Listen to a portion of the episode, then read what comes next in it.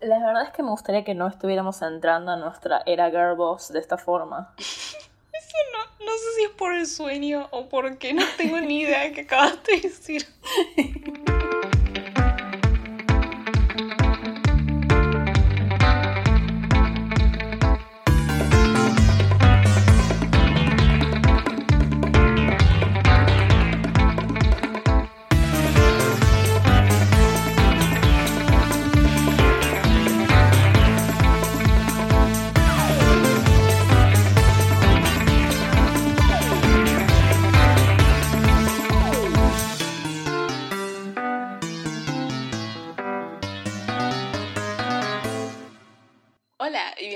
bienvenidos a Torta Animadas, el podcast bimensual en el que nos ponemos a participar en el sobre no, no tenemos una introducción, porque habíamos dicho ya la vez pasada que eso no iba a ser una introducción. ¿Cuál va a ser nuestra una introducción? ¿Se, se te ocurre, ¿Se te ocurre innovar a esta hora de la noche, Inés? Ok, no, mentira. Ok, lo vamos a dejar, vamos a dejar eso para más tarde. Somos sus presentadoras, Inés, Y Miranda. y estamos otra vez en un nuevo episodio. Vamos con las noticias. Si se escucha la lluvia de fondo es porque, sorpresa, sorpresa, las noticias las editamos en un momento diferente al programa. Como ya hablamos la semana pasada, está por salir The Michaels vs. The Machines. Y esta semana salió el tráiler. Y lo que no sabíamos es que están actuando dentro de la serie eh, Maya Rudolph, Avisha Coulson y Eric André, lo cual es un line-up bastante gracioso. Siento que Avisha Coulson y Eric André ya estuvieron en algo juntos, pero en realidad es Están los dos en Disenchanted. Los dos en Disenchanted. Yo iba a decir que tienen el puente de Hannibal Buress. no, Abby Jacobson hace de la protagonista Tia Vinny y Eric André hace del demonio en Disenchanted, sí. Y hablando de trailers, salió el tráiler de la quinta temporada de Ricky Morty que se va a estrenar en Adult Swim el 20 de junio. Quiero que sepan Eh. que íbamos a hacer Ricky Morty este año y lo vetaron ustedes porque votaron otra cosa en Twitter. Así que lo bueno de que para el año que viene es que podemos incluir la quinta temporada. Lo bueno o lo malo para mi salud psíquica. Después, Netflix va a sacar una comedia musical ideal para Inés, animada que se va a llamar Steps, bajo Paper Kite Productions y con una historia y música que cuenta con la participación de nuestra queridísima Kate Micucci. Si no se acuerdan quién es, es Webby de DuckTales. Y están un montón de cosas más, pero para mí es Webby. ¡Woohoo! Como siguiente noticia, ya están las nominaciones para los premios Annie, que son los premios para la animación, de animación, y cuyos ganadores se anunciarán el 16 de abril. Queremos felicitar a Ashley Tisdale, también conocida como Sharpay Evans de High School Musical, por su nominación como mejor actriz de voz por su rol como Candace de Phineas y Ferb The Movie. Ashley Tisdale hace la voz de Candace. Sí, ¿no sabías? No, no sabía. ¿Te acordás de uno de los primeros episodios, de hecho, de Phineas y Ferb? Aparece tipo una parte en la cual editan una película y editan a Candace para que sea literalmente Ashley Tisdale, tipo es una foto de Ashley Tisdale y le mueven la boca como con Photoshop. La verdad, un icono. Sí, sí. Pero bueno, una cosa que me llamó la atención viendo las nominaciones de los Annie es justamente la lista de nominados para el premio a mejor escritura de episodio. Te voy a decir quiénes son, quiénes son los nominados y qué episodios específicamente están nominados, porque esto es rele- ¿por qué lo estoy diciendo? Porque esto es relevante a nuestro programa Torta Animadas. La lista para eh, mejor escritura de episodios de los Annie Awards son Big Mouth, específicamente el primer episodio de su última temporada, que es- está centrado en Natalie, que es una piba trans, interpretada por Josie Tota, eh, lo cual es un episodio bastante relevante porque no hay muchos personajes trans. Pero bueno, sigo con la lista. Of the Creek. En, en of the Creek no pusieron ningún episodio, solo pusieron Craig of the Creek y eso me parece muy gracioso. Después, de la serie infantil Fancy Nancy, un episodio centrado en donde la protagonista, Nancy, se hace amiga de un pibe autista. Y después, el último episodio de Harley Quinn, que según tengo entendido es gay. Eh, Y después, otro episodio de Shira, también gay. Entonces, creo que podemos ver una especie de foco que tienen los Annie Awards para calificar qué es lo que es merecedor de un premio a mejor escritura. Y creo que es muy relevante a Torta Animadas como podcast de gente gay que ve animación. Así que se los estamos haciendo saber. Veremos en una semana quiénes, quiénes son los ganadores. Eh, Shira ganó un premio, también ganó otro premio, además de ser nominada. El premio GLAD a Outstanding Kids and Family Programming. Buena, qué pronunciación. Sí, y es muy importante la categoría de niños y familia, no solamente porque Shira es una serie para niños y es apta para todo público, sino justamente porque eh, la agenda gay finalmente está siendo considerada como algo que no es tabú y qué va a pasar con mis niños y cómo le explico a ellos. Y eso es algo importante, a pesar de que, bueno, yo que sé, premios. Sí, además, y además con lo bajón que le pasó a Noel que le cancelaron la serie tipo de, de su cómic. Esto le viene, esto le viene bastante bien, la verdad. Sí, sí, sí. Salió el. Por un segundo estoy leyendo lo que escribimos para decir las noticias y decía trailer de Space Jam, dos puntos, Brand Flex, y dije, espera, Space Jam 2 se llama Brand Flex. Podría ser. Eh, yo no vi el trailer de Space Jam, me rehuso, me rehuso a verlo, a participar en, en el sobresaturado mercado de comentar cosas en Twitter sobre trailers de Space Jam. Me rehuso. Pero sí sé que salió porque la gente estaba comentando y habían puesto cameos de absolutamente todo el mundo y su tía en el tráiler. Sí, sí, sí, es terrible. Eh, la última noticia es que se anunció la confirmación de la parte 6 de la historia de JoJo's Bizarre Adventures, Stone Ocean, centrada en la hija de Yotaro Kuyo, Jolene. ¿En serio vamos a salir del closet de JoJo's en una sección de noticias de una cosa que no es anime, pero casi. ¿En serio, Inés? Eh, yo no estoy saliendo de nada, yo estoy tirando una noticia objetiva. Dale, dale, dale. Ponete, ponete, ponete en el plano objetivo. ¿Qué, ¿Qué opinas sobre esta noticia, Miranda? Estoy muy feliz porque en un momento me gustaba Jojo y lo hubiera visto hace tres años, llegó muy tarde. No sé si lo voy a ver, a pesar de que mm, Jolín tengo que pararme por, la, eh, pararme por la bandera y la bandera es la bandera lesbiana. Pero bueno, suficiente de eso, vamos con nuestro programa. Miranda, ¿de qué serie vamos a hablar hoy? Si escucharon el capítulo anterior, saben que vamos a hablar de la leyenda de Cora. Ay, Dios. Cora. Tengo este problema, tengo este problema que no puedo decir ramen, pero puedo decir ramen. Cora. iba a decir exactamente lo mismo. Iba a decir exactamente lo mismo. El otro día le mandé un mensaje a eh, Mew porque estaba viendo Masterchef y vi que les decían al ramen, ramen, y yo estaba como,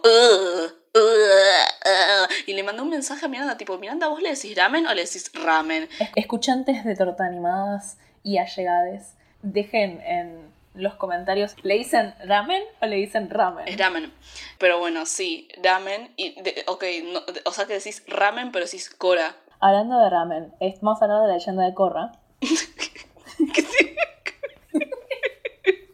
Pero bueno, sí, como dijo Miranda, la serie de hoy y en paralelismo simétrico con nuestra primera temporada, que el tercer episodio se dedicó a la leyenda de Aang, nuestro episodio de hoy es sobre Avatar, la leyenda de Korra, una serie creada por Michael Dante Di Martino. También trabajó en La leyenda de Aang, Invasor Sim, Padre de Familia y King of the Hill, y Brian Konietzko, que también trabajó en La leyenda de Aang, Invasor Sim y Padre de Familia bajo los Nickelodeon Animation Studios y Ginormous Madman y distribuidos por Nickelodeon durante sus primeras temporadas y una vez concluido también por Netflix. Tiene un total de 52 episodios divididos en 4 temporadas o libros, cada una consistiendo entre 12 y 14 episodios de aproximadamente 21 minutos cada uno, entre los años 2012 a 2014. Es la continuación en la historia del universo de Avatar, la leyenda de Aang. Bueno, en cuanto al laburo de voces, la verdad es que la mayor parte de los principales no tienen voces, digamos, muy reconocibles dentro del mundo de la animación. Estoy averiguando. Corra la hace Janet Barney, que la verdad es que no trabaja mucho en animación, están muchas series de live action, en mucho Marvel, muchas ese tipo de cosas. Después me emocioné mucho de enterarme que la voz de Nala, que es la segunda que aparece en los créditos de IMDB, es Dee Bradley Baker, que hace la voz de Terry Rinco. Obvio, Dee Bradley Baker es famoso por hacer la voz de toda criatura que veas. Es un criaturólogo. Es un criaturólogo, pero también es de número 4, lo cual demuestra que el número 4 de los chicos del barrio es una criatura. Después, el que hace de Bolly, no, injunable mal, está en todas cosas de, de comedia yankee. Después me enteré que la voz de Mako la hace David Faustino, que estuvo en Casados con Hijos Yankee, es el original, y hacía de el coqui argento yankee. No sé, no sé qué valor de eso. Ustedes hagan con esa información lo que quieran. Después anoté que John Michael Higgins es la voz de Barrick, que dedicado a In especialmente, vamos a decir que es el profesor Whitman en Community. Sí, sí, sí, ya lo sabía. Yo lo sabía, hija, una enferma, eso es una enferma. Yo no vi tantas veces Community como vos, entonces no, no me di cuenta, pero le vi la, le vi la cara y lo reconocí. Yo no la reconocí la voz, lo que le reconocí era el nombre cuando, cuando vi los créditos. También hace Doe en Bob's Burger. Después la voz de Asami la hizo eh, Seychelle Gabriel, que la verdad es que estuvo en re pocas cosas, pero hizo de Princess Yue en el live action embrujado de 2010 de Avatar. Y esos serían los principales. En realidad los más conocidos, los que más me interesan a mí, porque soy gay, son J.K. Simmons como Tenzin, ya lo dije, lo dije, no, ya lo dije, no, ya lo grabé antes. Magia de edición. Em, lo voy a decir en el futuro.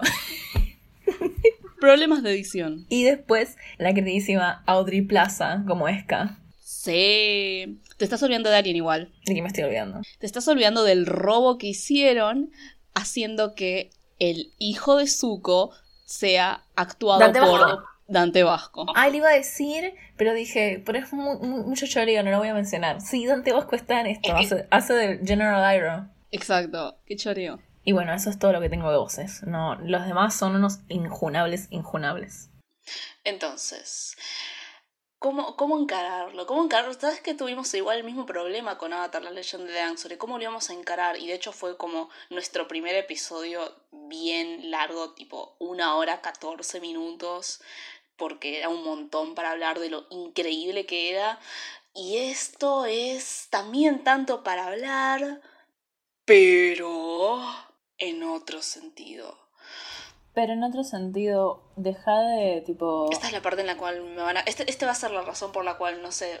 eh, no, no es que me van a cancelar, sino que finalmente me van a creer cuando digo que... over party. Claro, yo pensé igual que mis opiniones sobre Korra iban a ser hegemónicas, pero cuando hablé con gente respecto a mis opiniones, todo el mundo estaba como en desacuerdo y eso fue bastante choqueante para mí. Vamos a ser sinceros igual. ¿Cuánta gente vio Korra? Realmente. O sea, ni un cuarto de la gente que vio Avatar, Ah. Leyenda de Aang, vio Korra. Es más, el comentario más común que tengo cuando le digo a la gente, che, ¿viste Korra? Es, no, nunca lo vi, debería haberlo visto o debería verlo. Y todo el mundo lo dice porque mujer musculosa, lo cual comprendo, pero casi nadie lo vio. O sea, ¿cuánta gente conoces que lo vio? ¿O cuánto- ¿Con cuánta gente hablaste de Korra? Mm, no sé, como unas cinco personas ¿Y todas qué te dijeron? que les gustó. ¿En qué sentido les gustó? ¿Qué les gustó? ¿Que les gustó nomás, así, así nomás? ¿O que les gustó en serio? Tipo, "Mm, esta serie es buenísima, la verdad. Hay, que-". hay todo un espectro, pero mm, en líneas generales les gustó. Yo pensé que era hegemónica. Pero bueno, vamos a hablar un poquito sobre el contexto de la serie, ¿no? Ya dijimos que es una continuación de Avatar. La producción fue medio complicada, tengo entendido, porque como que inició siendo transmitida en Nickelodeon, pero terminó siendo transmitida en otros lados y justamente, o sea, el final, las últimas temporadas, y por eso lograron meter su gran final revelador, que es Korrasami, Ya lo dijiste con tanto desprecio. Solamente soy tipo Legend of Korra fóbica. Pero bueno, la recepción claramente fue mucho menor a la de Avatar. Y fue claramente muy ambigua, porque yo pensé que era muy común que la gente simplemente rechace Korra, pero al chocarme con gente vi que hay bastantes opiniones positivas al respecto. Críticamente fue, no quiero decir aclamada, porque aclamada implica que tuvo un impacto enorme en el mundo, pero tuvo puntaje positivo en casi todas las plataformas que hablan de series de animación. Esto tiene, este tiene esta, además tiene esta cosa como medio incómoda, pre-boom de la animación, o sea, siempre existe la animación adulta, pero el boom que está ahora de la animación adulta, esto es previo, y esto tampoco cuenta como animación adulta, pero en sí la serie, la serie misma trata de distinguirse de, Avatar siendo más adulta, entre muchas comillas. Sí, ¿y cómo buscan hacer eso? Metiendo una especie rara de alegoría política que ya vamos a discutir. Pero mientras tanto vamos a hacer un pequeño recap de lo que fue el episodio de Avatar, la leyenda de Aang, y relacionarlo justamente con las temáticas, pero aplicadas a Korra. En este caso, empezando hablando sobre eh, cómo se trata el universo de Avatar y eh, la espiritualidad, Y también en el episodio de Avatar hablamos sobre la guerra y el imperialismo, que si bien no se manifiestan de manera central en Korra, si van a estar presentes. Y después en, en el episodio de Avatar hablamos sobre eh, la naturaleza versus eh, la crianza. Y titulamos eh, esta, esta sección de, de Korra como La pesada herencia. La pesada herencia de Atla, porque la verdad es que en, en, en qué sentido podés no sé si superar, pero sí seguir tamaño de serie que fue Atla. Y digamos la verdad, puede haberle gustado a mucha gente, pero ¿cuál es la serie que quieren rebotear todo el tiempo y quieren hacer películas? ¿Corra? no todo el mundo quiere rebotear y hacer cosas de Atlas. Y en ese sentido también hay que entender que Corra se encuentra en una posición, Corra la serie, se encuentra en una posición muy difícil, porque no es que estamos haciendo la continuación de una serie cualquiera, estamos haciendo la continuación de lo que considero yo es literalmente una serie animada de culto a este punto de la vida. Y entonces la duda vendría a ser, ¿cómo honramos lo que se está convirtiendo en una serie de culto como Avatar la leyenda de Ang. Y la respuesta es que no lo sabemos porque esta serie es un robo. no es un... aclarar que como la mayoría, la mayoría de los capítulos estamos en cierto desacuerdo con Inés, o sea, tenemos la misma opinión en cuanto a críticas, pero yo no creo que fue tan mala como Inés piensa que es, que es su opinión y es válida. Yo me aburrí un montón. para mí es comete el, pecado de ser aburrida. Sí, es que es aburrida, perdón. Ah. es lo peor? Para mí es mejor ser una serie mala que ser una serie aburrida. Obvio. Pero no es inmirable, digamos. Es aburrida. O sea, no es inmirable en qué sentido. Tipo, para que sea una serie inmirable tendría que ser tipo una serie de. Voltron. um, ah, no. Bueno, no. Eso se me escapó, perdón. Tengo un poco de catarro. Pero bueno, vamos a hablar específicamente de vuelta sobre Corra, no nos, no, no nos vayamos de tema. Como habías dicho vos, la serie no solamente apunta demográficamente a una audiencia más adulta, que en este caso uno podría asumir que justamente es la gente que se crió con la leyenda de Ang y ya para 2002 estaría entrando dentro de una adolescencia, adolescencia tardía, entonces ir siguiendo ese mismo estímulo, sino que al mismo tiempo busca hacer una separación muy explícita con la leyenda de Ang a partir de diferentes factores. Para empezar, la estética. Korra se centra en una estética steam yankee de, los, de la década del 20, lo cual es un contraste estético muy fuerte. Estamos contrastando literalmente un periodo que es reminiscente a la antigüedad con uno que es reminiscente a la contemporaneidad y después... Yo quiero saber dónde está el intermedio entre Avatar y, y Korra con niños en esa edad incómoda de 14 a 15 años que tendría que transitar, supongo que en una época feudal. Pero es que justamente no es solamente un corte espacial muy amplio, al menos para nosotros que justamente tuvimos una pequeña transición de varios siglos, incluso milenios entre la época antigua y la contemporánea, y al mismo tiempo espacial, porque justamente mientras que la leyenda de Aang se caracteriza por esta toma estética que remite a el oriente, la leyenda de Korra va a tomar muchísima influencia de específicamente la escena industrial STEAM de Yanquilandia, el desarrollo industrial. Y, y no solamente eh, desde un aspecto estilístico, va a literalmente presentar un capitalismo emergente en la república, se llama la república, es un sistema político republicano. Entonces estamos viendo un contraste no solamente estético, sino también literalmente del modo de producción en el cual funciona la misma serie. Y esto funciona para hacer una separación explícita. Muy, muy explícita. Es otro tiempo, es otro espacio, es otro sistema, es otro mundo, pero al mismo tiempo es el mismo, porque eso se llama robar. También un poco porque en cierta forma tienen que mantener algunos aspectos de antigüedad barra época clásica de distintos lugares de Oriente porque se, hay momentos de flashbacks al pasado y hay sistemas más, entre comillas, anteriores que la República, porque está tipo, por ejemplo, Asin 6 sigue siendo una monarquía. Sí. Y no es una monarquía moderna. No, no, no.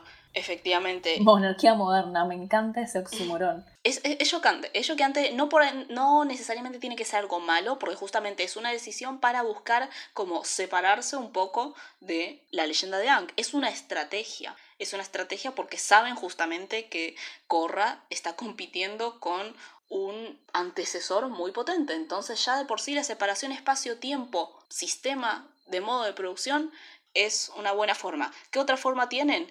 Corra, ¿cómo la introducen? Como el polo diametralmente opuesto de Ang. Ella puede controlar literalmente todo excepto el aire. Desde los primeros cinco minutos de la serie te introducen a Korra como un avatar que ya controla todos los elementos excepto el aire. A diferencia de Anne, que solamente podía controlar al principio de la serie solamente el aire y toda la serie está tratando de aprender a controlar los otros elementos y entender su rol como el avatar. Y, es, y está bueno eso, a mí me gustó de hecho eso, la, introducción de. No es, un, no es un cambio, o sea, a ver, los cambios después son positivos o negativos según cómo se ejecutan, pero la verdad es que si bien se podría haber hecho que pase algo parecido que en Anne, que es que Korra sea como es ella como personaje, pero que tenga que empezar a aprender cómo utilizar los otros elementos, el hecho de que ya tengas un personaje que ya está establecido con ciertos conocimientos te deja justamente explorar otras cosas. Yo creo que la serie después cae corta, en el sentido de que tal vez la ejecución no es la mejor, pero por eso tienen, por, el hecho de que, de que Korra ya sepa manejar los elementos, le pueden dedicar, por ejemplo, una temporada entera a todo lo que es el, el, folclore de lo espiritual dentro del mundo avatar, el universo avatar, digamos, ¿no? si tuvieran que resolver como tienen que resolver en la parte de. Exacto, y para mí la introducción de Korra está de hecho bastante buena. Y escucha esto, porque para, para que después no digan que soy una hater irracional, la introducción de Korra incluso me trae reminiscencias de la introducción del personaje de Mob porque la presentan como el polo opuesto al camino del héroe. Ella ya tiene el poder. Ahora, no tiene todo el poder, le falta un aspecto que es el opuesto a An, que es la espiritualidad. Y eso trae un montón de conceptos que pueden ser explorados, que son muy interesantes, porque de vuelta estamos en un mundo industrial. Hay un cambio producido por las condiciones históricas, no de verdad, porque no es un mundo de verdad, es, un, es ficción, pero el hecho de que hayan querido, de que hayan puesto el esfuerzo para construirlo de esa forma, muestra justamente la evolución contradictoria y los conflictos que puede traer esa misma evolución dentro incluso de la, del personaje del avatar. Y obviamente no hacen estas cosas porque para esta gente todo es estética. Entonces, tipo, incluso los cambios históricos son estética y no son. Tiene un feeling, tiene un feeling un poco más yankee. El hecho de que sea como un, setting un poco más, eh, más de la modernidad y que estén más alejados de lo espiritual y que literalmente vayan para otro lado. A, a, mí, a mí, me gustaba, a ver, yo dije tipo, esto es una buena forma de Mira, para mí esto ya es crítica, el steampunk yankee. Tiene sus correlativas estéticas, por ejemplo, el, el, el, el recap, que cada vez que empezás un capítulo esté como en una voz así de un locutor de radio previo a una función de cine eso tiene un propósito estético y en algunas cosas, en, la invención de ciertas tecnologías que usan los personajes. Pero más allá de eso, ¿cuál es el propósito de que tenga esa estética que se distinga de, de, Avatar? ¿Solo eso nada más? Si solo haces una cosa para poder distinguirte de tu predecesor sin que tenga muchísima relevancia dentro de la historia y termina quedando como un, como un elemento medio hueco, o por lo menos que no rinde sus frutos en cuanto a los espectadores. Yo no sé si alguien vende, vende Lock porque sea steampunk.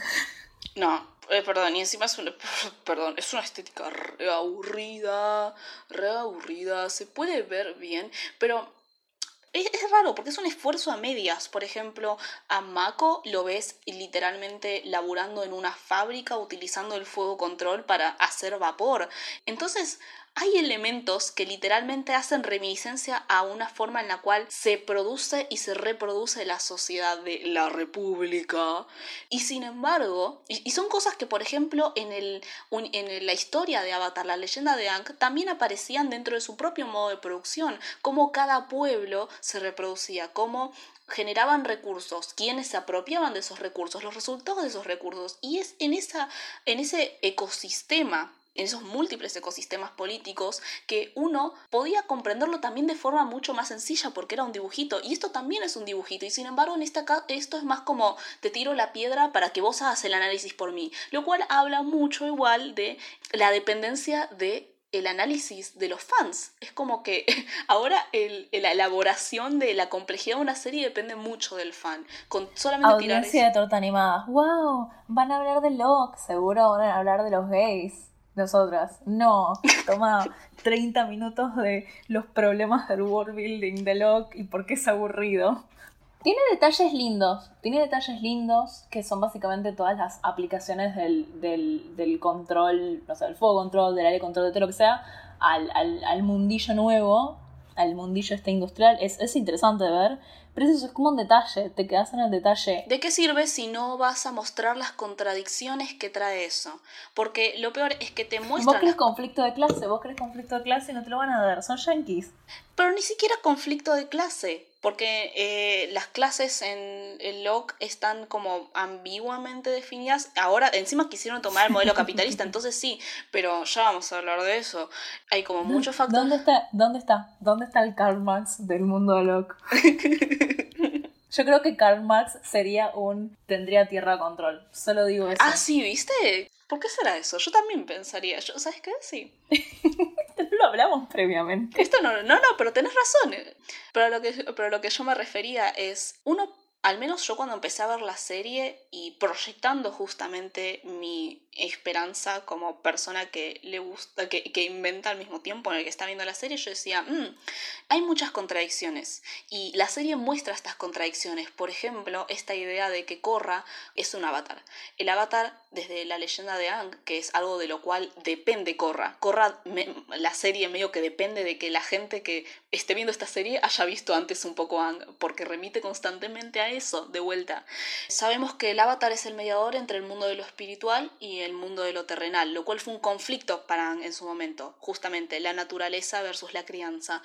Eh, y en el caso de Korra tenemos una crianza muy, muy diferente porque no está conectada con lo espiritual, no hay ninguna conexión, es enteramente el... Es, más, ese es, ese es, el, ese es uno de los hilos recurrentes dentro de la serie. Ella teniendo que conectarse con lo espiritual para poder resolver distintos conflictos que le quedaron. Y en lugar de trabajar sobre cómo se construye una espiritualidad que fue interrumpida por un proceso de acelerada industrialización, porque hubiese estado buenísimo. Hubiese estado, hubiese estado, buenísimo. A ver, vos pensalo de esta forma. Claramente, como se muestra en el universo de Ang, la forma en la, cual los avatars existían venía siendo más o menos similar, acorde a su propio desarrollo y su propio modo de producción. Sin embargo, en Korra hay una acelerada, un acelerado desarrollo industrial, un emergente capitalismo, un sistema político republicano. Y no digo que eso sea malo, lo que yo estoy diciendo es que si están todas estas cosas y encima te muestran que Korra tiene un conflicto con una falta de conexión espiritual, tenés un excelente momento para poder explorar la relación entre ambos, entre el avatar en un nuevo contexto y no lo hacen y no lo hacen. Es que no lo hacen, es que no lo hacen porque justifican la desconexión del mundo terrenal con el mundo espiritual como algo que no tiene nada que ver con la, la industrialización del mundo. Exacto. Buscan, buscan justificaciones eh, externas. Por ejemplo, el conflicto de la, tercera a la cuarta temporada, que es que Korra esté enferma y tenga tipo todo su trauma que la separa y que no le permita ser un avatar propiamente dicho porque le da miedo entrar a todo lo espiritual, porque le da miedo seguir siendo un avatar por su trauma. O que la desconexión entre el mundo espiritual y el mundo terrenal no me acuerdo cuál temporada era, se deba a eventos que pasaron hace 10.000 años. O sea, entonces, ¿para qué nos sirve el setting moderno si no vas a relacionarlo? ¿Cómo decís vos? no sirve nada, sirve como fondo de colores que queda ahí para poner algunas cosas cool, pues son cool, tecnología y esas cosas, y debe ser divertido de animar y divertido dibujar, pero hasta ahí, no tiene relación con la historia, con la narrativa al final del día. Uh, Bolin actúa en una película. Uh, el desarrollo del cine. Eso es solo porque sos una cine hater. Cinefóbica. No, pero tipo, decime, eso, ese arco te parece interesante. me, lo había, olvidado completamente. Exacto. Honestamente me había olvidado del 80% de las cosas que hacen Mako y, y Bolin. Ah, es tan olvidable el, el squad este. Están ¿Nos podemos meter un poco con los personajes? O... Sí. Sí, la verdad es que uno de los focos por los cuales es súper recordable y querible eh, Atla es su squad principal de personajes principales que acompañan el avatar y de antagonistas, La gang. la gang. Eh, habiendo visto Sunny, es muy gracioso pensar que los dos se llaman gangs. The gang defeats el Fire Lord Ozai. Pero bueno, en cambio, en Love tenés personajes súper olvidables. Tenés al comediante, que nunca hace un chiste gracioso, siempre es incómodo. ¿Cuál comediante? Eh, Bowling. Bowling claramente es el Ah, soca de Locke y no da gracia. Ah. Tenés al policía. Tenés. Pará, pará, pará. Porque Bolin después termina siendo policía de vuelta. Después vamos a hablar sobre cómo esta serie es tipo eh, yutaficación. de los Notificación. Es personajes. literalmente. La verdad es que, tipo, desde la Asociación de Representación de Policías en la media infantil, estamos súper felices de ver que una serie esté tan, pero tan contenta de demostrar tanta representación diversa a policía. Tenemos policía A, policía B, ex personaje querido que se vuelve policía y después deja la policía para vivir en un pantano, honestamente. ¿Cuántos crímenes de gatillo fácil hizo Toff? No quiero saber eso. Por si no sabían, Toff se vuelve policía en cosa. Ah, eso es lo peor. Eso es lo sigo Después, tipo, en mi cabeza. Asami, que es Girlboss, hija de Seo. eh, es la menos insulsa, pero honestamente es bastante insulsa. Voy a decir la verdad igual. Aparece, aparece Korra en la, en, en la pantalla y yo le estoy mirando los tubos. Tiene muy buenos brazos. La verdad es que dedicaron bastante presupuesto a eso y me parece bien. Me parece bien. Y después, nada, que vamos a. Después vamos a tener toda nuestra sección sobre los villanos. Y. Y, Sí. y todo el tema de. En vez de tener un villano principal y bueno, después subvillanos como es Atla. Y que tenés, bueno, la- el arco de redención de, de Zuko y no el de Azula. Y ya estamos haciendo 80.000 campañas de Change.org para que Azula le hagan una Redemption Arc en, la en el próximo reboot de Atla, pero bueno, no importa. Anyway, Stan Briska.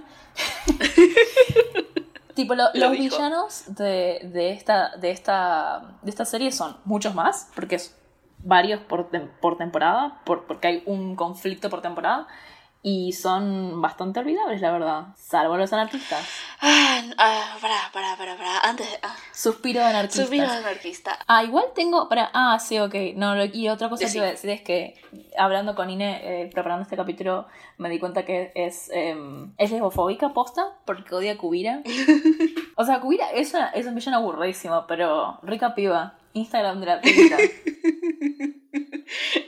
Solamente te gusta que sea girl boss. No, no le digas girlboss, eso me deserotiza. ¿Qué preferís que le diga tipo dictadora? ¿Por qué no querés ser femdomeada por, por Kubira? El man que estaba casado con ella medio que se parecía a mí cuando tenía el rapado. Esta, esta serie te cookizó. No, Estoy tirando todos los chistes ahora porque después no nos vamos a estar riendo hablando de los no, anarquistas. no, no. Muy bien. Eh, yo tengo un par de notas sobre los personajes. A continuación voy a leerlas. Puse Korra Squad, aburridísimo. Tenzin y la, y la familia, aburridísimos. Lin, Yuta y cornuda. Suyin, hippie con os de. Bumi, Cuando dijiste que Sujin es hippie con Osde, fue como que se me iluminó un tercer y cuarto ojo. Tal vez el quinto también, porque tenés tanta razón. Lo es. A ver, dale. Es tipo una de las hijas de, To- de Toph. Y tipo, es como, bueno, sí, Toph tuvo dos hijas. Una es una yuta y escornuda. Y la otra es tipo una hippie con de. Yo también me iría a vivir tipo a un pantano y que no me hablen más. Esto, eso prueba claramente que Toph no debería haber tenido hijos. Tenía razón. Pero bueno, estaba diciendo personajes. En fin, esos eran, esos son los principales. Ahora vamos a hablar de Bumi. Bumi es el mejor personaje en toda la serie. Disfruté, creo que es lo mejor de toda la serie. Es lo que más disfruté. Cada vez que aparecía Bumi, yo la pasaba bomba, tipo, genuinamente la pasaba bien. Amo a Bumi. Bumi es el hijo mayor de Aang. Kia, que es la del medio, también me cayó bien. Y eh, después, eh, tenía razón y tuvo que haber ganado. Y ya vamos a hablar de eso. Pero tenía razón y tuvo que haber ganado. Y después, Desna. Desna y específicamente Desna, que es uno de los primos de Korra, es el chabón, eh, me cae bien y me da gracia porque es un pibe raro que duerme en una bañera. Por cierto, el chiste de que duerme en la bañera creo que fue uno de los momentos más graciosos en toda la serie. Como para que se den cuenta también el nivel de comedia que maneja Korra. Pero Desna me cae muy bien. Esas son mis notas sobre los personajes. No, la verdad es que no, no hay mucho más para hablar en, en el sentido de que nos decepcionaron todos completamente. Comentarios graciosos, habiendo sido dichos esos comentarios graciosos, la verdad es que las relaciones me parecen bastante peorras. Sí es verdad que esta serie nos dio uno de los mejores memes de, de, de, la existencia del internet, que tipo, voy a, perdón, voy a decirlo en inglés, pero es un, es un dicho antiguo en inglés, no puedo traducir. We pop in the biggest bottle when Macorra happens tomorrow. Fue, es cierto que fue bastante hetero eh, no sé si fue hetero No, porque nos dieron tipo una, un drama de tipo triángulo aburridísimo durante tres temporadas. Es aburrido porque encima Mako es el personaje más aburrido de toda la serie. Discusión, ¿cuál es el personaje más aburrido de toda la serie? Uf, uf, uf, para, para, para. Creo, creo que... Sí, ¿sabes qué es Mako? Iba a decir Tenzin, pero no, la verdad que es Mako. Mira, creo que ¿sabes lo que me pasa a mí con Tenzin? Tenzin es el hijo de Ang y eh, básicamente tiene el rol de el maestro en muchísimos sentidos de Korra. Y es una de las cosas que te comenté el otro día que me parecen más flojas de la serie. Korra tiene básicamente su círculo íntimo de amigos, con los que es el, es el Korra Squad, pero también su otra relación que más aparece dentro de la serie es su relación con Tenzin. Es, en cierta forma, si queremos paralelismos con el primer capítulo, como la relación de Mob con Reagan. Es una de los pilares fundamentales de la serie. Y es mejor que el Corrascuado, pero la verdad es que no es tan entretenida. Le tengo un poco más de amor a Tenzin porque el que hace la voz es J.K. Simmons, que yo lo amo con todo mi corazón a J.K. Simmons. El único pelado que merece amor. ¿Qué hizo? J.K. Simmons hacía de, de Stanford en, oh, Gravity Falls y oh. hizo un montón de cosas. Ah, ah, me estoy enterando ahora que hacemos torta animadas que estuvo en un montón de series haciendo voice acting. Oh. Y después era en Spider-Man, tipo las originales de Spider-Man con Tobey Maguire, era el que dice que quiere más fotos de Spider-Man. Si eso te, te ayudó a ubicarlo. O sea, es un actor de la action, pero también hace muchas voces en dibujitos y eso me cae muy bien. Me encanta. Pero es flojísima realmente la, la, la relación entre Tenzin y Korra. Tenzin con sus hermanos es un poco más entretenido porque cumple el rol de el, el, hermano aburrido. Que es necesario, es necesario dentro de la dinámica de hermanos, tener el hermano aburrido responsable. Y además para mí es el mejor episodio, eh, es el mejor episodio en el que justamente exploran tipo la diferencia entre las crianzas entre Tenzin como el único maestro aire hijo de Ang, Gaia como una maestra agua y Bumi como el mayor pero sin habilidad de poder controlar ningún elemento y ese impacto con la crianza de Ang como padre. Y el clásico clásico tropo de el héroe no es un buen padre pero me gusta porque podías ver como las diferentes perspectivas de los tres y cómo fue su crianza eh, y los conflictos dentro de la relación entre los hermanos. Ese episodio me encantó porque justamente trabajó esas dinámicas. ¿sabes qué? Eso, mira, me acuerdo muy pocas cosas de, de cuando vi Locke por primera vez porque lo vi hace muchos años posta. Tipo, cuando estaba saliendo ya, o, o sea, lo vi hace un montón. Pero sí me acuerdo que eso era una cosa que criticaban mucho online, eso de que cómo hicieron que Ang fuera un padre abandónico, no realmente, pero emocionalmente. Sí. Y tipo, bueno, qué sé yo, ¿qué esperaban? No me parece tan, es una tropa, tan sacado de la galera. Es un tropo muy común, pero encima no es que fue un, un padre abandónico. Ese episodio genuinamente me gustó. Eh, no, fue un padre abandónico. De, de, tipo, como emocionalmente, o sea, o no estuvo suficiente para sus hijos. Fue un padre abandónico emocionalmente, específicamente para Bumi y para, y para Kaya, porque ninguno de los dos era maestro aire. O sea, no es que también estaba sacado de la galera. Estaba muy vinculado con literalmente el genocidio de los maestros aires. Y, es, un escenario muy complicado y está bueno que lo hayan mostrado de esa forma así complicada y no como tipo algo bueno o algo malo, porque justamente Boom y Kaya no, es, no tenían muy buenos recuerdos justamente de Ang por eso y lo resentían, pero al mismo tiempo lo querían porque era su padre. Entonces eran sentimientos muy complicados de los cuales Tenzin tampoco se da cuenta. Entonces, yo qué sé, ese episodio trabajó las dinámicas entre los tres personajes de la misma forma en la cual lo hacía Avatar la leyenda de Ang, con muchos niveles. Es, un, es verdad que ese es un nivel un poco más complejo de ponerle sentimientos y dinámicas que ahí sí te entiendo que sea más adulta la serie. Tipo, sí, o sea, eso no, es tan complicado de explicarlo a un nene, pero la verdad es que sí es verdad que uno cuando crece entiende mucho más eso de, y bueno, fue un padre de mierda, pero al mismo tiempo hay un trasfondo cultural, social muy explícito que elabora eso. Y entonces ahí como, ahí se entiende un poco, bueno, está bueno que lo hayan adultizado un poco la serie, porque te da lugar para que hagas esas cosas que tal vez en, en Atlas no las harían de esa forma, las harían de una forma más infantil, y no por eso es mala, solo que sería diferente pero después no se justifica mucho la adulterización de la... Adulterización queda como... Nah, es una palabra que está mal. La adultificación de la serie. Nah, querían la adultificación de la serie para tipo robar entre comillas, con temas políticos, lo cual nos lleva al siguiente tema. Que justamente vamos a iniciar hablando sobre, continuando de hecho, con las diferencias que hay entre Korra y Avatar. En este caso, Korra no va a tener, como ya dijimos, un camino del héroe en el cual tiene que aprender tres elementos, sino que el conflicto es que le falta dominar uno y por ende la división de las temporadas no va a estar dada por libros correspondientes a cada elemento, sino a otro aspecto, que es... Los, eh, cuatro nombres de las cuatro temporadas de los libros de Korra son aire, espíritus, cambio y balance. Pero más que eso, uno podría asociarlos, como vos habías dicho, que en lugar de tener un villano principal en el cual toda la historia se va subdividiendo en categorías por elementos para completarse con un objetivo final, que es el Señor del Fuego Sai, líder imperialista, vamos a tener villanos individuales por cada temporada que lo divertido, porque es para gente más grande, ya no es para niños, es que cada villano va a estar representando un movimiento político, para quien prestó atención en su clase de construcción de la ciudadanía. Y de una forma súper sutil, súper... Nadie se daría cuenta que Zaire representa un anarquista. ok, salvo por esa vez en, en, en toda la, la que dijeron que era anarquista. anarquista todo el tiempo. y lo amo. Corra, Corra maneja un nivel de sutileza que mm, la verdad es que tenés que tener un IQ bastante alto para entenderlo, la verdad.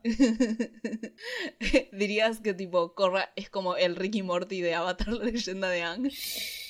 Ese, comentario fue el Dark Souls de los comentarios que escuché hoy. en términos de inteligencia y en términos de daño psicológico psiquiátrico que me produjo. Muy bien. Estamos tirándole mucho humor a esta parte porque si no, porque en un rato vamos a estar gritando. Entonces, ¿quiénes son los cuatro villanos que, y, qué, movimientos políticos representa cada uno en orden de temporadas? Eh, a ver, primera temporada, Amon. ¿Representaba mm, comunismo? ¿Qué representaba Amon? Supuestamente representaba el comunismo. Unalak, que es el de la temporada de espíritus, eh, representaba... Mm, ¿Qué representaba? Eso nunca entendí. La teocracia. Ah, claro, una teocracia porque era un líder espiritual que quería volverse el avatar oscuro. Sí, tengo, tengo, tengo, tengo, tengo tantas, tengo tantas críticas de las... Guarda, guarda, guarda para más tarde. Tengo que terminar todavía. Sahir, el de la tercera temporada, eh, Rey. Tuvo que haber ganado. Quiero, quiero anotar algo que no dije en, en la parte anterior, que es que Sahir no solo es un rey por un montón de cosas, reino monárquico, sino que también, reviendo, me di cuenta que no sé si es petizo, pero su novia mide como medio metro más que él. Y es gótica. O sea, la re hiciste. Oh, la re bueno, representa, oh, razón. representa Zair. Y en la. Zair representa. y en la cuarta temporada, Kubira representa el totalitarismo un líder totalitario, ¿no? Eso, es como eso que entra muchas cosas en eso, pero bueno, ese es como un poco el, el, el, el análisis político general de, la, de todas las temporadas. Y nada, tipo, o sea, ya de primera instancia vemos una diferencia muy grande con Avatar, que es que no hay un, o sea, todos los capítulos son autoconclusivos, pero hay, digamos, una serialización que va desde el principio al final, y en cambio estos son cuatro historias cortadas, una en cada temporada. No, o sea, yo, yo puedo ver una conexión, sobre todo en la segunda y en la tercera, pero después, tipo, primera y segunda, tercera y cuarta están como... Inés, no lo discutimos antes, ¿cómo rankearías las temporadas de, de Korra? Mira, yo tengo opiniones, este es el tema. Yo amo a Sair. Y me parece que los villanos de la tercera temporada son los mejores y tuvieron que haber ganado. Esto lo estoy diciendo de una forma muy calma. Son ciertamente los que tienen más personalidad y más entretenidos. Sí. Ahora, ¿cómo está estructurada la temporada como para que sea interesante y tengan ganas de seguirla, fracasó en algunas cosas y en ese sentido la que logró captar mi atención mejor en cómo estaba estructurada es la que menos sentido tenía en absoluto y odié cada parte, porque no tenía sentido, que es la segunda, la de Unalak. Iba a decir lo mismo, boludo. Eso significa que... tenemos la misma opinión en esto. Eso significa que somos objetivas. porque la... Una, Sí, obvio. Eh, esto, esto solo chequeamos con dos personas, pero nuestra opinión vale tanto que la verdad esto ya es verdad objetiva científica. Pero bueno, vendría la de después vos dirías la de Sahir. ¿Y cómo ponemos las otras dos? Mm. O sea, ¿sabes lo que está bueno en la cuarta temporada? ¿Que está cubira? Que es cuando termina. sí. Bueno, y sabes qué? A diferencia de la primera temporada, no tenés tipo ese triángulo amoroso. Ugh. Oh, la primera temporada más tiene todas las cosas de tipo el deporte ese que ventan para esta temporada, tipo Quidditch para fans de Avatar. Me pasó que cuando en la segunda temporada introdujeron a Unalak, yo dije, la puta madre, van a presentar a esta persona que está diciendo, che, se perdieron todos los valores espirituales y se está transformando tipo todo lo que fue un arte y una tradición como el vending en frivolidades y entretenimiento que corresponde de hecho igual a la evolución política de la misma república y lo van a transformar en el villano. Tipo, yo vi a una la que los primeros episodios y dije, este va a ser el villano, entonces van a transformar cualquier crítica al cambio sociocultural de lo que fue un arte tradicional, lo van a transformar en, el antagonismo villano y me, da, y me iba a dar bronca y me dio bronca. Pero encima no tenía sentido, el Dark Avatar. No, no, no, no, no, no, no, no, no, no, no puedo. Bueno, eh, y nada, o sea, llegamos a ir un poco más hilando fino en lo que sería como las críticas de los, de los libros en particular. Pero no, la, el, gran problema para, para mí y también para Ine, porque opinamos lo mismo en eso también, es que Avatar tiene el mismo problema, pero por suerte puede resolverlo de forma mejor. O sea, mejor parada la serie de por sí. ¿Por qué? Avatar tiene el, avatar Ang como el protagonista, que tiene que ser el balance de absolutamente todas las fuerzas del universo y que no triunfe el mal sobre el bien. Y justamente como el mal está representado por un imperio, que estamos todos de acuerdo, incluso el centrista más centrista del planeta está de acuerdo con que los imperios están mal, igual hasta ahí. Hasta ahí. No, o sea, el, el rol del avatar queda configurado como para que derrote a lo que evidentemente para un par de zurditas como nosotras es el mal, que es un imperio que coloriza todo. Pero dentro de esta nueva serie, ¿qué pasa Inés? Porque estoy hablando un montón.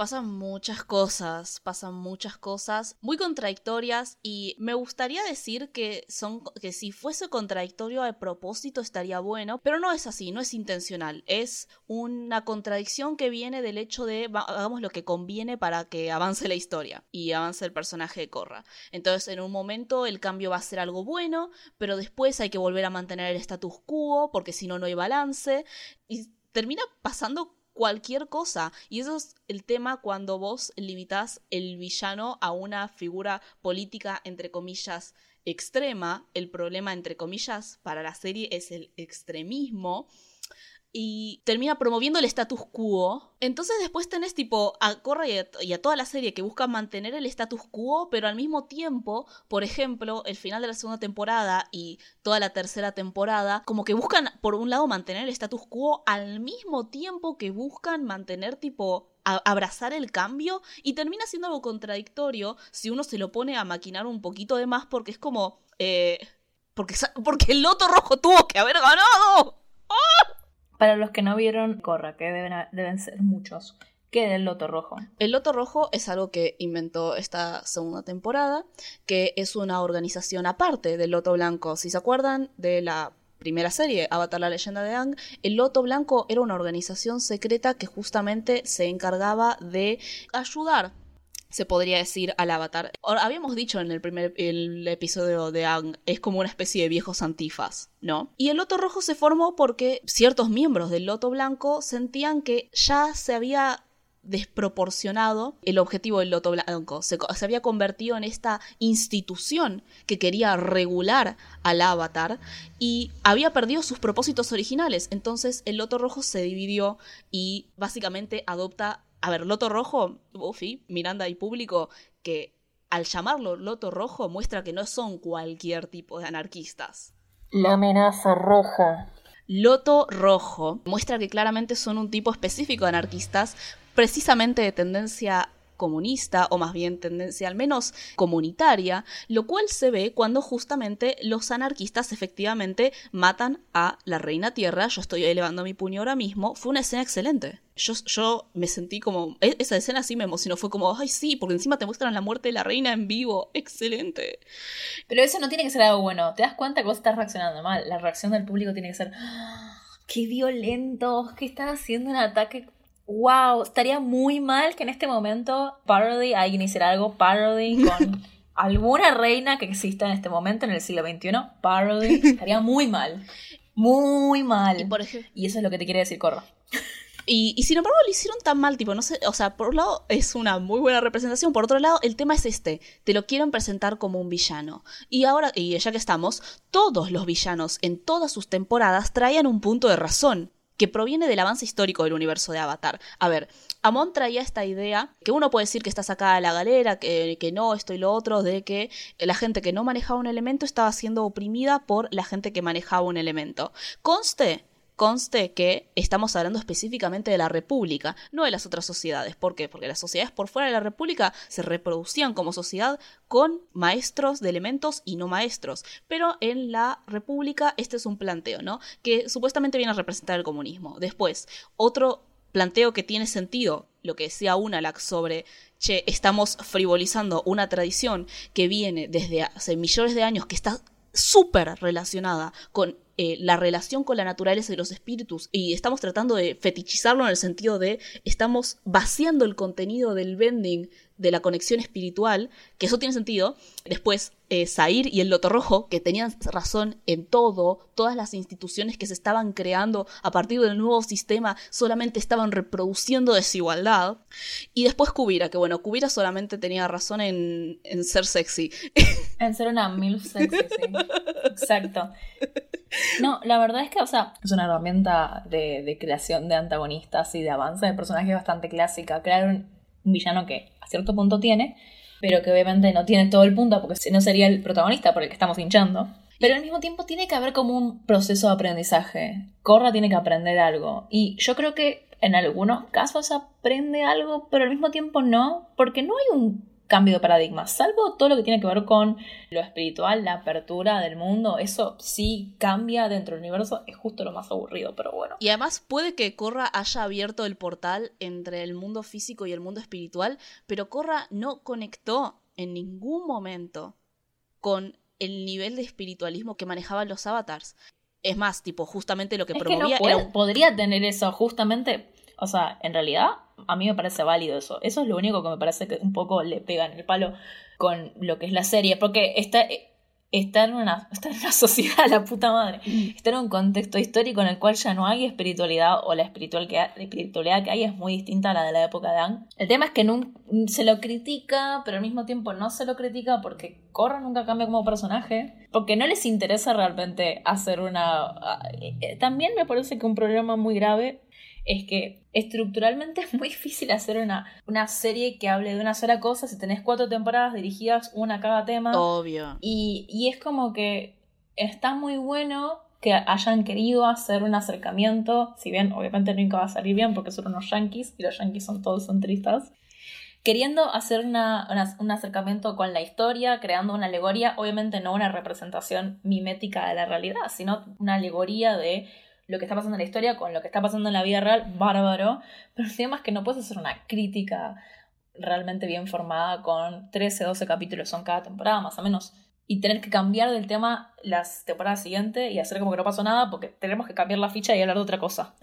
Sí, el factor que trataron de resaltar para que la gente se interese fue el que no le dedicaron suficiente tiempo como para que genere algo, tipo, terminó siendo enteramente estético. Yo creo que el, punto que tienen en común todas las figuras políticas villanas es que son extremismos. Y, y ese es el tema un poco, para mí, lo que pasa cuando tenés la, digamos, como idea central, a ver, no es idea central, centrismo, como lo consideran los yankees hoy en día, pero un poco termina siendo eso porque la filosofía detrás del avatar y las del yin y el yang, sin, sin entrar en, en, de fondo, son muy difíciles de aplicar a un contexto hoy en día, porque, o sea, son, se pueden aplicar, no es que no, pero es como te vas a golpear con un montón de barreras que no existían antes cuando esa filosofía se originó. Es muy complicado. O sea, el centrismo tal vez no significaba lo mismo hace 2500 años que lo que significa bueno, ya que estás mencionando el panorama político, poniéndome a pensar sobre cómo se contrastaban los discursos manejados tanto en Avatar, la leyenda de Anne, como en la leyenda de Korra, y haciendo un poquito de cuentas, no, voy a, no sé mucho realmente porque no soy muy fan y no me interesa mucho la historia yankee, pero bueno, al menos uno se puede dar cuenta de forma superficial que ambas caricaturas fueron hechas en periodos políticos distintos de Yanquilandia, lo cual es interesante porque significa que podríamos tomar ambas caricaturas como productos de un discurso sociopolítico específico. ¿A qué me refiero con esto?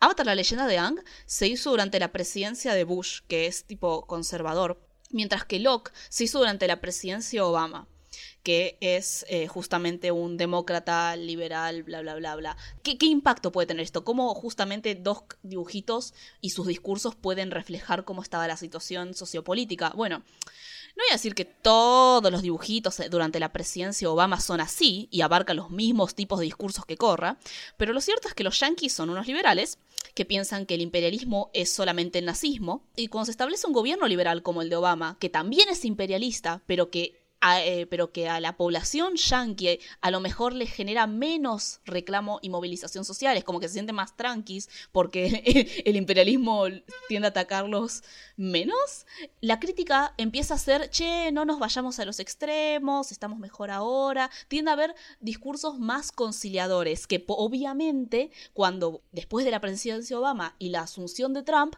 esos discursos liberales se fueron, hubo, hubo una mayor radicalización tanto hacia la izquierda izquierda como hacia la derecha dentro de la población yankee, dentro de las eh, dentro de los límites de la gente yankee, ya sabemos cómo son, pero podemos darnos... No le pidamos peras al horno, por favor. Claro, pero tiene mucho sentido si nos damos cuenta que dentro de los gobiernos republicanos que tienden a ser más conservadores dentro de los yankees, los discursos, y esto se va a proyectar dentro de los discursos de las caricaturas, tienden a tirar un poco más a el radicalismo en el sentido de o blanco o negro, no podemos permitir esta injusticia, como por ejemplo pasa en Atla, que se castiga a Osai, mientras que en Corra, que fue hecha durante una presidencia liberal, que justamente lo que se busca es apaciguar las divisiones sociales entre diferentes grupos, se demoniza cualquier tipo de tendencia, entre comillas, radical y todo lo radical justamente es agrupado dentro de una misma bolsa. No importa si sos teócrata, totalitarista, anarquista o comunista, porque tu problema es que tenés una ideología. Y tener una ideología es extremista.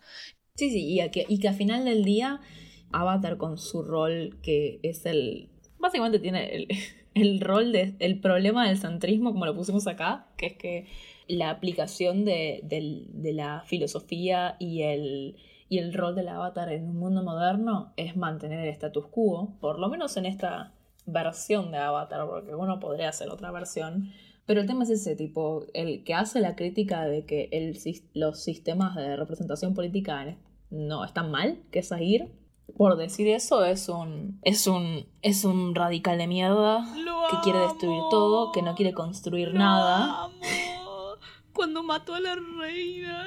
Y cuando dijo tipo, cuando tipo le, le dijo a, a la gente del reino tierra, y no solo en, en, esa misma escena en la cual tipo mataron a la, a la reina tierra, después derribaron las murallas que separaban por clase social al reino tierra y mientras derribaban esas murallas decían no importa dijo no importa mi nombre porque lo que importa es lo que estamos construyendo. No necesitan saber quién soy no soy una figura y es como oh excelente pero ese es el tema, ese es un ejemplo muy muy bueno, porque ¿en qué sentido eso después se justifica? O sea, tipo, son unos centristas de, del ojete los yankees y, tienen esta concepción de como que básicamente el Estado, y el Estado de ellos, no otro tipo de Estado, es el que mantiene el orden, que nos separa de la anarquía total, anarquía con su significado de desorden y desgracia y ese dado ese significado, ¿no?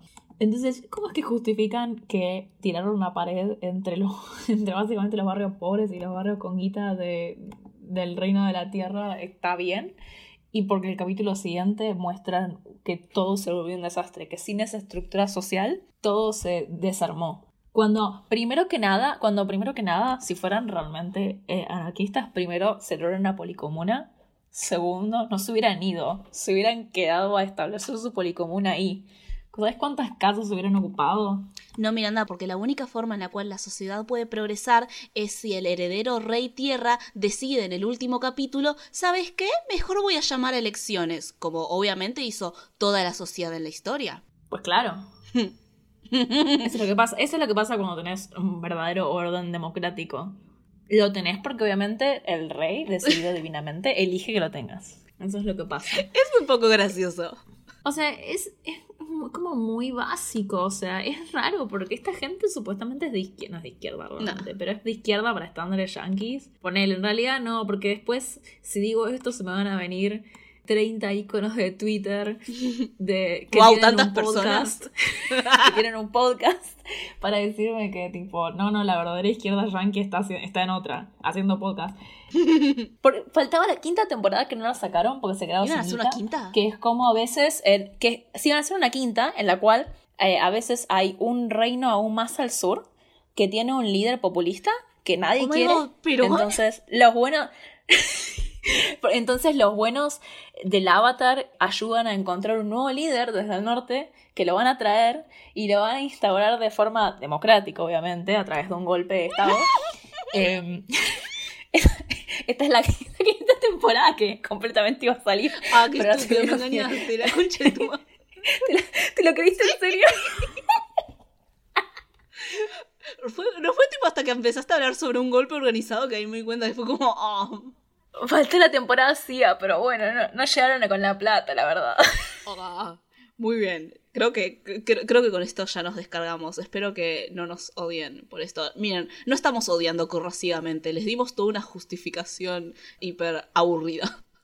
Pero al menos lo hicimos gritando. Sí, sí. Al menos lo hicimos gritando. Yo tiré algunos chistes en el medio como para endulzar un poco. Claro. Muy bien. Recibimos un mensaje de nuestra queridísima, queridísima Julieta para el episodio de hoy. Y el mensaje es, Pli, good. Pli es la, la novia de, de Zahir.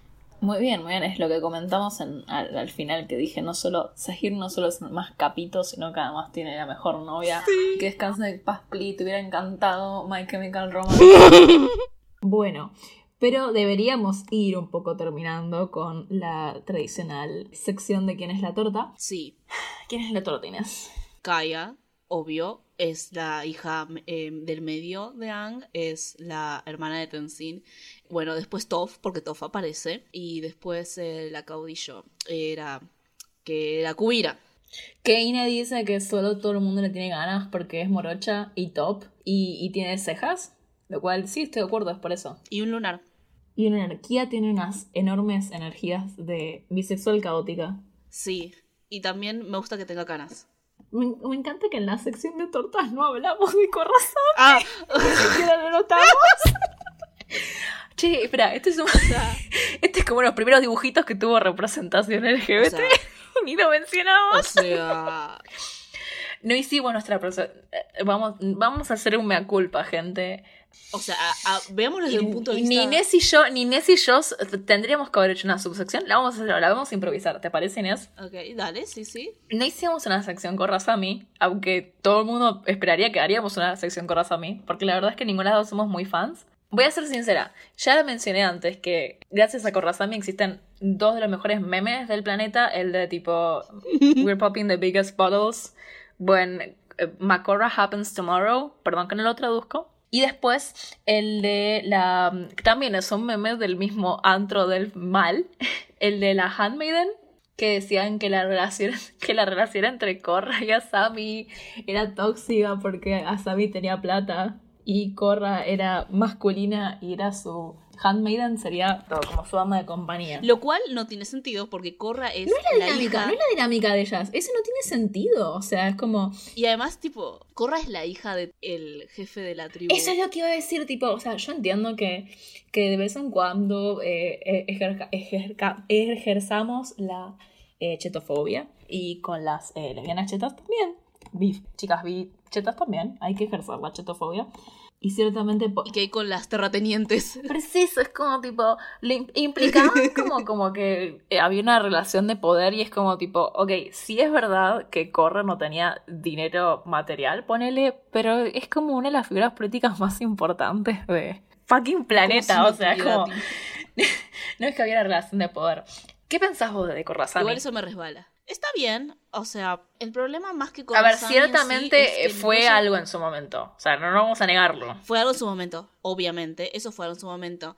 Yo claramente, como vi la serie ahora, digo que no me afecta tanto, porque desde un revisionismo es como. El problema no es Corrazami, de hecho, Corrazami está bien, el problema es que la serie dedicó tan poco tiempo a las dinámicas entre los personajes. Las dinámicas, las relaciones, como para que uno se pueda sentir como, sí, esto es un crecimiento orgánico. Eh, o sea, no es solamente Korra y Asami, es todos los personajes. Es muy difícil seguir un vínculo, una idea de que se quieren porque no se trabajó mucho narrativamente, es mucho más proyección. Y yo creo que si yo hubiese visto Corra siendo adolescente en el momento en el que salió, Sami claramente me habría generado algo, pero más por una proyección mía que de lo que estoy viendo realmente. Es que, fíjate que Avatar no tiene. Avatar, la leyenda de Aang no tiene un solo beso. Estoy ignorando el beso de Katang porque no me interesa. No tiene ni un solo beso. Mentira, sí, es verdad, tenía el de Sugo con Mei, pero bueno, no importa, no tiene ni un solo beso. Y tampoco. Estoy ignorando eso. ignorando la heterosexualidad compulsiva. No, o sea, más allá de eso, tipo, la, la serie no casi ni, ni construye relaciones románticas. Y si las construye, las construye, las construye como en una infancia y son bastante tiernas y, e insignificantes al lado de la construcción de las amistades. Y sin embargo, te hace un build-up de esas amistades de la san puta y en esta serie no se siente, no se siente. Son todos amigos en algún momento y tienen dinámicas, ponele, pero no son como orgánicas ni tampoco se sienten. Corrasami para mí no se siente. No se siente que se ganó mi, mi, mi admiración como relación. Me, me, pone muy feliz que se hayan ido de ocasiones gay. Sí, se lo merecen. Hashtag, hashtag eh, tortas del Estado. Pero. Mm, la verdad es que no, como que aparte me acuerdo que tenían como ese, como que justifican que son más cercanas porque tiene ese shift en el tiempo de que pasan un montón de meses y, y, básicamente dicen que la que la más la que más cuido corre es Asami. Sí. Pero es como que ya te muestran las relaciones ya, ya consumidas en el sentido de que ya pasaron, ya se hicieron amigas cercanas, ya se hicieron novias, ya en el caso de las relaciones heterosexuales también como que no te muestran el desarrollo de ninguna.